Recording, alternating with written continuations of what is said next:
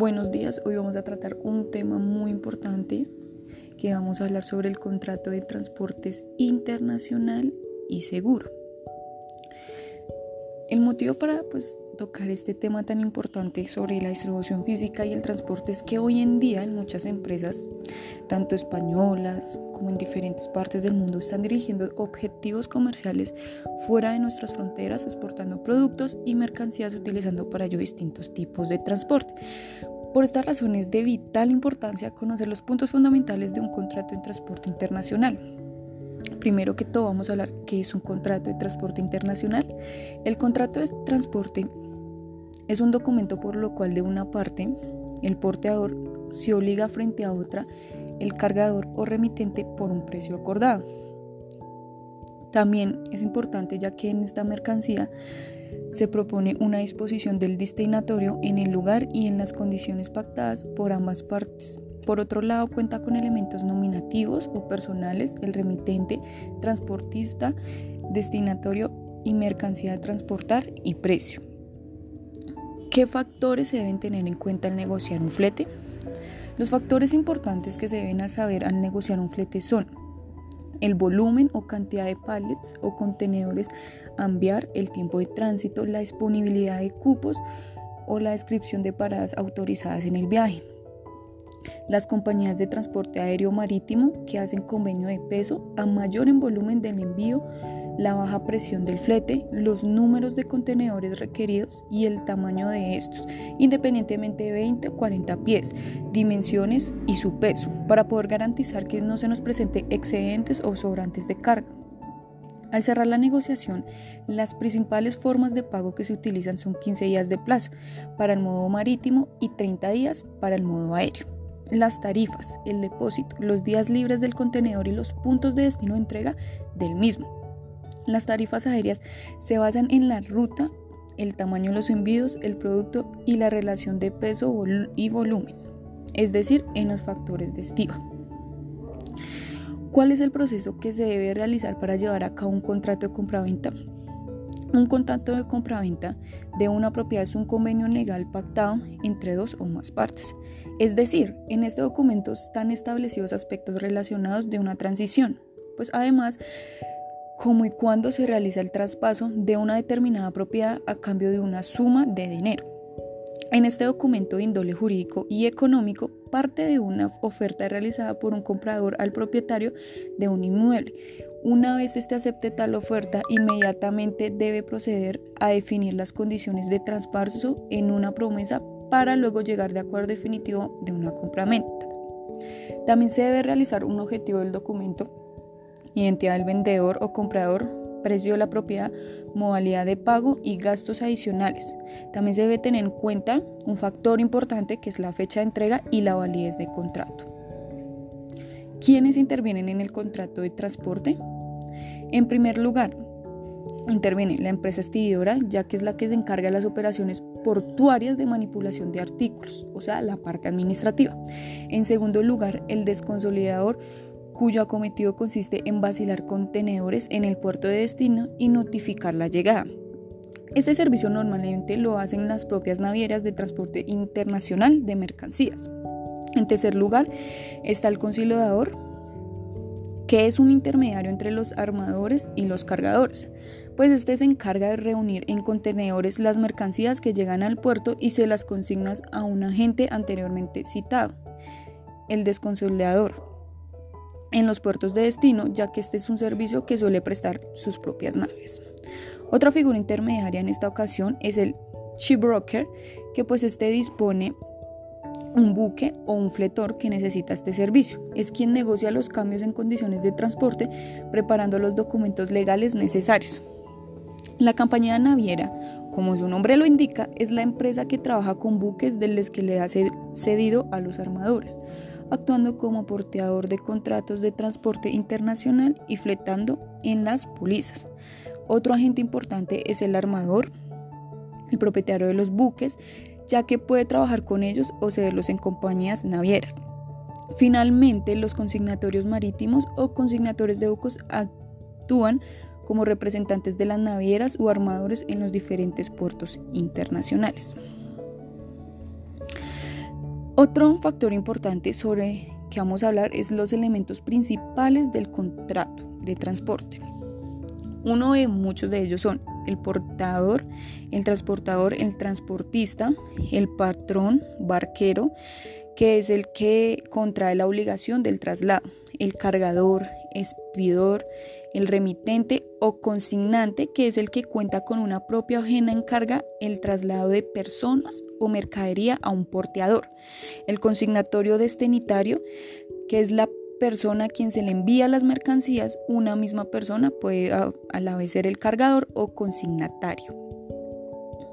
¿Qué documento se debe contemplar en un contrato de transporte internacional? Es importante que para analizar esto se tiene que dar en cuenta varios ítems o varios eh, que se pueden estimular a medida del paso. Una de ellas es la lista de embalaje, eh, los conocimientos de embarque, las cartas de instrucciones para la exportación, las cartas de portes aéreas o marítimas, las cartas de porte mensajería, las notas de envío estándar y los certificados de origen, inspección y salud. Por otro lado, eh, también hablamos sobre quiénes intervienen y cuándo se aplican los Terms y los seguros. Es importante saber que en el caso cuando se utilicen las reglas Terms bajo los términos SIF en el transporte marítimo o SIF en el transporte polivalente, el exportador, que es el vendedor, está obligado a conseguir un seguro que beneficie al importador, que en esto es el comprador, a pesar de que el riesgo se transmite a este antes de iniciar un transporte. ¿En cuál norma o regulación internacional se encuentra soportado cada contrato de transporte? En el artículo 1874 2. El Código del Comercio indica que el contrato de transporte se considera interno cuando los lugares de partida y de destino fijados por las partes están dentro del territorio nacional e internacional en los demás casos. Se habla también sobre la Convención de las Naciones Unidas sobre los contratos de compraventa internacional de las mercancías, por lo cual esto de una otra manera pues regula los contratos entre partes que tienen sus establecimientos en países diferentes, aunque pues ninguna de las partes se ubique en un estado adherio a la convención con una finalidad de ofrecer una seguridad jurídica y dar uniformidad a la regulación de las transacciones comerciales internacionales de las mercancías. Por otro lado, también se habla sobre las ventajas y las desventajas que tiene cada modo de transporte. Uno de ellos del modo es el modo terrestre. Sus ventajas es que cuenta con una mayor rapidez al entregar la mercancía, cuenta con un servicio de puerta a puerta, cuenta con una flexibilidad, de una otra manera es más económico, su seguridad y su adaptabilidad a la hora de transportar el producto, la mercancía, la supervisión personal. Hablando de las desventajas, una de ellas es que no se puede tener una carga, o sea, no es el que más pueda llevar la carga al transportar, es contaminante y tiene una otra manera ciertas restricciones. Hablando del modo aéreo, sus ventajas son pues la facilidad del uso, la fiabilidad, sus tiempos eh, y sus que no cuenta con límites físicos.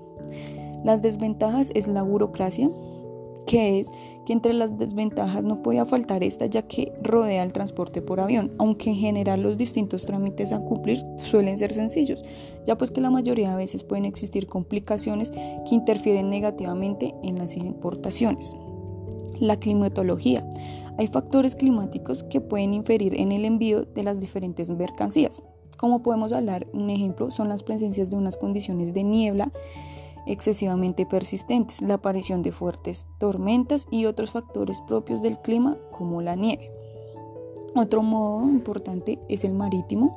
Cuenta con ventajas como la facilidad en cuanto al almacenamiento, las facilidades económicas, eleva de una u otra manera cierta seguridad, tiene mayores posibilidades, su superficie terreno es mayor. Las desventajas eh, pueden ser los permisos y las solicitudes necesarias, pues es importante tener en cuenta que para efectuar este tipo de transporte se necesita complementar una serie de solicitudes y permisos, por lo que esto conlleva una serie de trámites y requieren unos tiempos unas limitaciones técnicas, que aunque en gran parte la superficie terrestre está cubierta pues por agua y hay veces en la que puede resultar más interesante utilizar otro medio de transporte a la hora de transportar eh, la mercancía. Eh, otro elemento importante que vamos a hablar es sobre el seguro internacional de la carga. Esta póliza ofrece una cobertura que se suele iniciar al momento que la carga lleva al asentarse al costado del buque pues además se puede extender a cobertura más de un medio de transporte, siempre y cuando pues sea necesario para que la carga llegue a su destino.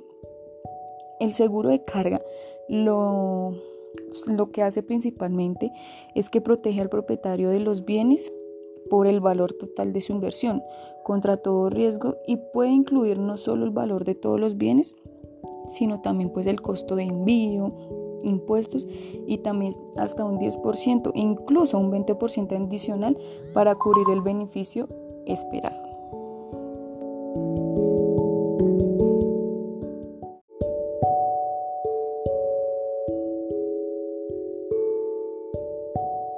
Buenos días, hoy vamos a tratar un tema muy importante que vamos a hablar sobre el contrato de transportes internacional y seguro.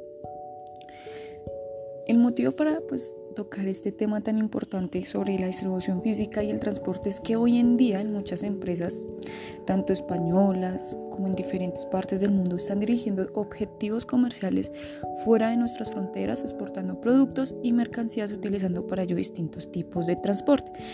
Por esta razón es de vital importancia conocer los puntos fundamentales de un contrato en transporte internacional Primero que todo vamos a hablar qué es un contrato de transporte internacional.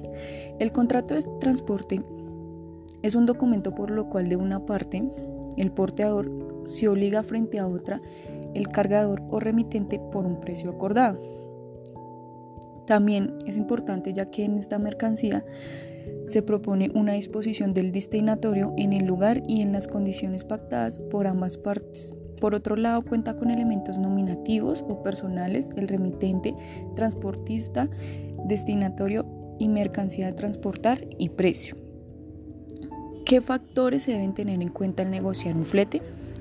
Los factores importantes que se deben saber al negociar un flete son el volumen o cantidad de pallets o contenedores a enviar, el tiempo de tránsito, la disponibilidad de cupos o la descripción de paradas autorizadas en el viaje. Las compañías de transporte aéreo marítimo que hacen convenio de peso a mayor en volumen del envío, la baja presión del flete, los números de contenedores requeridos y el tamaño de estos, independientemente de 20 o 40 pies, dimensiones y su peso, para poder garantizar que no se nos presente excedentes o sobrantes de carga.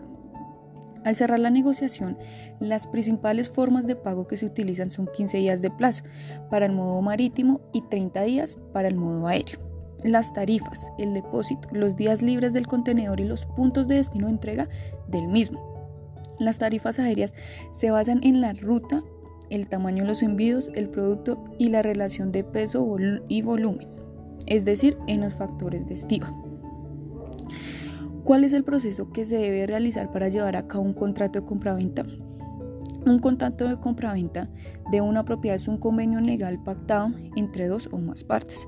Es decir, en este documento están establecidos aspectos relacionados de una transición, pues además, cómo y cuándo se realiza el traspaso de una determinada propiedad a cambio de una suma de dinero. En este documento de índole jurídico y económico parte de una oferta realizada por un comprador al propietario de un inmueble. Una vez éste acepte tal oferta, inmediatamente debe proceder a definir las condiciones de traspaso en una promesa para luego llegar de acuerdo definitivo de una compra-venta. También se debe realizar un objetivo del documento, identidad del vendedor o comprador, precio de la propiedad, modalidad de pago y gastos adicionales. También se debe tener en cuenta un factor importante que es la fecha de entrega y la validez de contrato. ¿Quiénes intervienen en el contrato de transporte? En primer lugar, interviene la empresa expedidora, ya que es la que se encarga de las operaciones portuarias de manipulación de artículos, o sea, la parte administrativa. En segundo lugar, el desconsolidador, cuyo acometido consiste en vacilar contenedores en el puerto de destino y notificar la llegada. Este servicio normalmente lo hacen las propias navieras de transporte internacional de mercancías.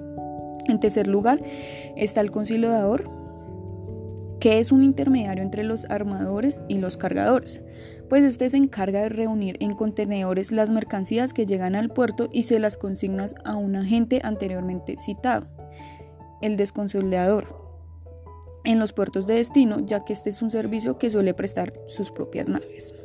Otra figura intermediaria en esta ocasión es el shipbroker, que pues este dispone un buque o un fletor que necesita este servicio. Es quien negocia los cambios en condiciones de transporte, preparando los documentos legales necesarios. La compañía naviera, como su nombre lo indica, es la empresa que trabaja con buques de los que le ha cedido a los armadores, actuando como porteador de contratos de transporte internacional y fletando en las pólizas. Otro agente importante es el armador, el propietario de los buques, ya que puede trabajar con ellos o cederlos en compañías navieras. Finalmente, los consignatorios marítimos o consignatores de buques actúan como representantes de las navieras o armadores en los diferentes puertos internacionales. Otro factor importante sobre que vamos a hablar es los elementos principales del contrato de transporte. Uno de muchos de ellos son el portador, el transportador, el transportista, el patrón, barquero, que es el que contrae la obligación del traslado, el cargador, expidor, el remitente o consignante, que es el que cuenta con una propia ajena en carga el traslado de personas o mercadería a un porteador, el consignatorio destinitario, que es la persona a quien se le envía las mercancías, una misma persona puede a, la vez ser el cargador o consignatario. ¿Qué documento se debe contemplar en un contrato de transporte internacional? Es importante que para analizar esto se tiene que dar en cuenta varios ítems o varios eh, que se pueden estimular a medida del paso. Una de ellas es la lista de embalaje, eh, los conocimientos de embarque, las cartas de instrucciones para la exportación, las cartas de portes aéreas o marítimas, las cartas de porte mensajería, las notas de envío estándar y los certificados de origen, inspección y salud. Por otro lado, eh, también hablamos sobre quiénes intervienen y cuándo se aplican los Terms y los seguros es importante saber que en el caso cuando se utilicen las reglas contemps bajo los términos SIF en el transporte marítimo o SIF en el transporte polivalente, el exportador, que es el vendedor, está obligado a conseguir un seguro que beneficie al importador, que en esto es el comprador, a pesar de que el riesgo se transmite a este antes de iniciar un transporte en cuál norma o regulación internacional se encuentra soportado cada contrato de transporte. En el artículo 1874 2. El Código del Comercio indica que el contrato de transporte se considera interno cuando los lugares de partida y de destino fijados por las partes están dentro del territorio nacional e internacional en los demás casos. Se habla también sobre la Convención de las Naciones Unidas sobre los contratos de compraventa internacional de las mercancías, por lo cual esto de una otra manera pues regula los contratos entre partes que tienen sus establecimientos en países diferentes, aunque pues ninguna de las partes se ubique en un estado adherio a la convención con una finalidad de ofrecer una seguridad jurídica y dar uniformidad a la regulación de las transacciones comerciales internacionales de las mercancías. Por otro lado, también se habla sobre las ventajas y las desventajas que tiene cada modo de transporte. Uno de ellos del modo es el modo terrestre. Sus ventajas es que cuenta con una mayor rapidez al entregar la mercancía, cuenta con un servicio de puerta a puerta, cuenta con una flexibilidad, de una otra manera es más económico, su seguridad y su adaptabilidad a la hora de transportar el producto, la mercancía, la supervisión personal. Hablando de las desventajas, una de ellas es que no se puede tener una carga, o sea, no es el que más pueda llevar la carga al transportar, es contaminante y tiene una otra manera ciertas restricciones. Hablando del modo aéreo, sus ventajas son pues la facilidad del uso, la fiabilidad, sus tiempos eh, y sus que no cuenta con límites físicos. Las desventajas es la burocracia, que es que entre las desventajas no podía faltar esta ya que rodea el transporte por avión, aunque en general los distintos trámites a cumplir suelen ser sencillos, ya pues que la mayoría de veces pueden existir complicaciones que interfieren negativamente en las importaciones. La climatología. Hay factores climáticos que pueden inferir en el envío de las diferentes mercancías. Como podemos hablar, un ejemplo son las presencias de unas condiciones de niebla excesivamente persistentes, la aparición de fuertes tormentas y otros factores propios del clima como la nieve. Otro modo importante es el marítimo. Cuenta con ventajas como la facilidad en cuanto al almacenamiento, las facilidades económicas, eleva de una u otra manera cierta seguridad, tiene mayores posibilidades, su superficie de terreno es mayor. Las desventajas eh, pueden ser los permisos y las solicitudes necesarias, pues es importante tener en cuenta que para efectuar este tipo de transporte se necesita complementar una serie de solicitudes y permisos, por lo que esto conlleva una serie de trámites y requieren unos tiempos unas limitaciones técnicas, que aunque en gran parte la superficie terrestre está cubierta pues por agua y hay veces en la que puede resultar más interesante utilizar otro medio de transporte a la hora de transportar eh, la mercancía. Eh, otro elemento importante que vamos a hablar es sobre el seguro internacional de la carga. Esta póliza ofrece una cobertura que se suele iniciar al momento que la carga lleva al asentarse al costado del buque pues además se puede extender a cobertura más de un medio de transporte, siempre y cuando pues sea necesario para que la carga llegue a su destino. El seguro de carga lo, lo que hace principalmente es que protege al propietario de los bienes por el valor total de su inversión contra todo riesgo y puede incluir no solo el valor de todos los bienes, sino también pues el costo de envío, impuestos y también hasta un 10%, incluso un 20% adicional para cubrir el beneficio esperado.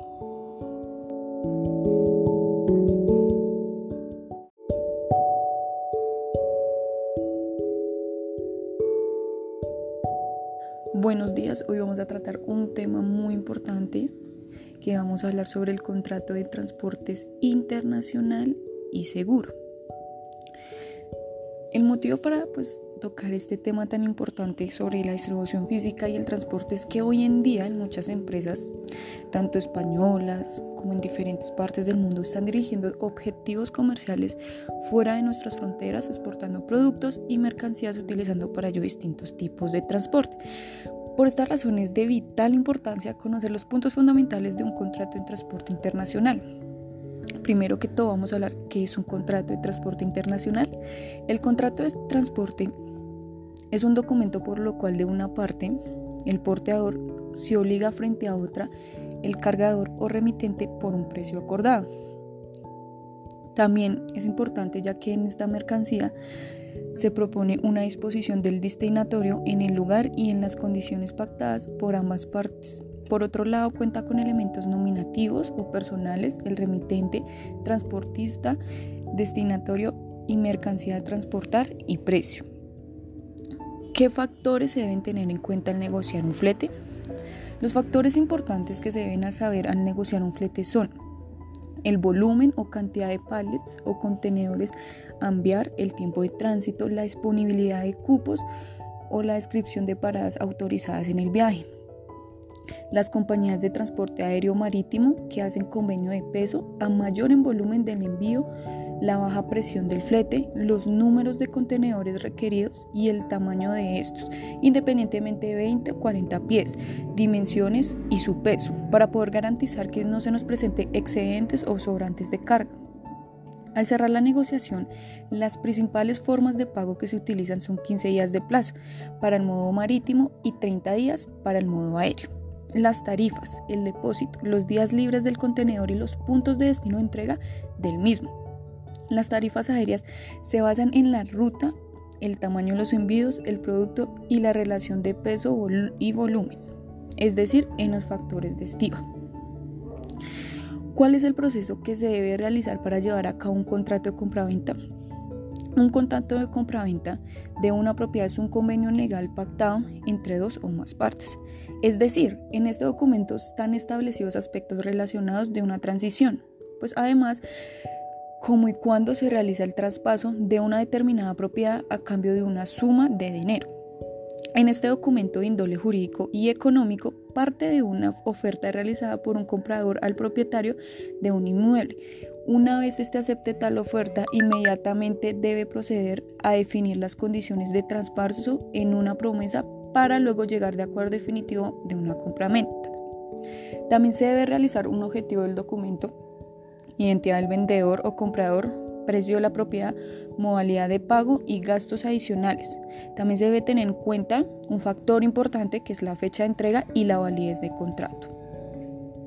¿Quiénes intervienen en el contrato de transporte? En primer lugar, interviene la empresa expedidora, ya que es la que se encarga de las operaciones portuarias de manipulación de artículos, o sea, la parte administrativa. En segundo lugar, el desconsolidador cuyo acometido consiste en vacilar contenedores en el puerto de destino y notificar la llegada. Este servicio normalmente lo hacen las propias navieras de transporte internacional de mercancías. En tercer lugar está el conciliador, que es un intermediario entre los armadores y los cargadores, pues este se encarga de reunir en contenedores las mercancías que llegan al puerto y se las consignas a un agente anteriormente citado, el desconsolidador en los puertos de destino, ya que este es un servicio que suele prestar sus propias naves. Otra figura intermediaria en esta ocasión es el shipbroker, que pues este dispone un buque o un fletor que necesita este servicio. Es quien negocia los cambios en condiciones de transporte, preparando los documentos legales necesarios.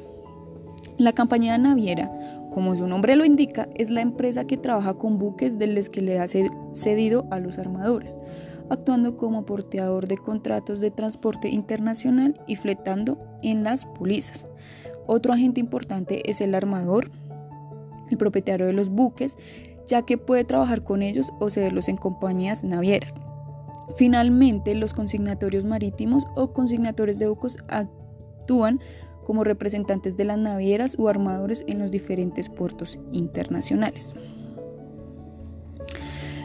Otro factor importante sobre que vamos a hablar es los elementos principales del contrato de transporte. Uno de muchos de ellos son el portador, el transportador, el transportista, el patrón, barquero, que es el que contrae la obligación del traslado, el cargador, expidor, el remitente o consignante, que es el que cuenta con una propia ajena encarga el traslado de personas o mercadería a un porteador.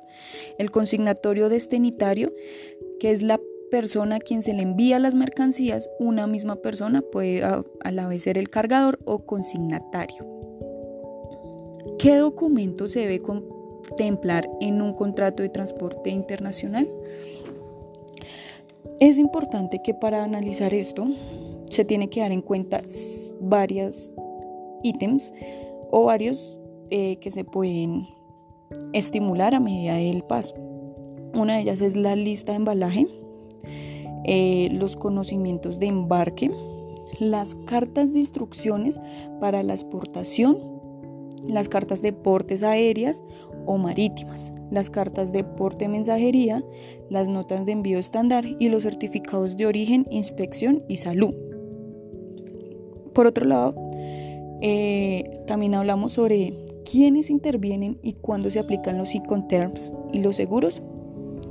Es importante saber que en el caso cuando se utilicen las reglas Incoterms bajo los términos SIF en el transporte marítimo o SIF en el transporte polivalente, el exportador, que es el vendedor, está obligado a conseguir un seguro que beneficie al importador, que en esto es el comprador, a pesar de que el riesgo se transmite a este antes de iniciar un transporte. ¿En cuál norma o regulación internacional se encuentra soportado cada contrato de transporte? En el artículo 1874 2. El Código del Comercio indica que el contrato de transporte se considera interno cuando los lugares de partida y de destino fijados por las partes están dentro del territorio nacional e internacional en los demás casos. Se habla también sobre la Convención de las Naciones Unidas sobre los contratos de compraventa internacional de las mercancías, por lo cual esto de una otra manera pues regula los contratos entre partes que tienen sus establecimientos en países diferentes, aunque pues ninguna de las partes se ubique en un estado adherio a la convención con una finalidad de ofrecer una seguridad jurídica y dar uniformidad a la regulación de las transacciones comerciales internacionales de las mercancías. Por otro lado, también se habla sobre las ventajas y las desventajas que tiene cada modo de transporte. Uno de ellos del modo es el modo terrestre. Sus ventajas es que cuenta con una mayor rapidez al entregar la mercancía, cuenta con un servicio de puerta a puerta, cuenta con una flexibilidad, de una otra manera es más económico, su seguridad y su adaptabilidad a la hora de transportar el producto, la mercancía, la supervisión personal. Hablando de las desventajas, una de ellas es que no se puede tener una carga, o sea, no es el que más pueda llevar la carga al transportar, es contaminante y tiene una otra manera ciertas restricciones. Hablando del modo aéreo, sus ventajas son pues la facilidad del uso, la fiabilidad, sus tiempos, eh, y sus, que no cuenta con límites físicos. Las desventajas es la burocracia, que es que entre las desventajas no podía faltar esta ya que rodea el transporte por avión, aunque en general los distintos trámites a cumplir suelen ser sencillos, ya pues que la mayoría de veces pueden existir complicaciones que interfieren negativamente en las importaciones. La climatología. Hay factores climáticos que pueden inferir en el envío de las diferentes mercancías. Como podemos hablar, un ejemplo son las presencias de unas condiciones de niebla excesivamente persistentes, la aparición de fuertes tormentas y otros factores propios del clima como la nieve. Otro modo importante es el marítimo. Cuenta con ventajas como la facilidad en cuanto al almacenamiento, las facilidades económicas, eleva de una u otra manera cierta seguridad, tiene mayores posibilidades, su superficie de terreno es mayor. Las desventajas eh, pueden ser los permisos y las solicitudes necesarias, pues es importante tener en cuenta que para efectuar este tipo de transporte se necesita complementar una serie de solicitudes y permisos, por lo que esto conlleva una serie de trámites y requieren unos tiempos unas limitaciones técnicas, que aunque en gran parte la superficie terrestre está cubierta pues por agua y hay veces en la que puede resultar más interesante utilizar otro medio de transporte a la hora de transportar eh, la mercancía. Eh, otro elemento importante que vamos a hablar es sobre el seguro internacional de la carga. Esta póliza ofrece una cobertura que se suele iniciar al momento que la carga lleva al asentarse al costado del buque pues además se puede extender a cobertura más de un medio de transporte, siempre y cuando pues sea necesario para que la carga llegue a su destino. El seguro de carga lo, lo que hace principalmente es que protege al propietario de los bienes por el valor total de su inversión contra todo riesgo y puede incluir no solo el valor de todos los bienes, sino también pues el costo de envío, impuestos y también hasta un 10%, incluso un 20% adicional para cubrir el beneficio esperado.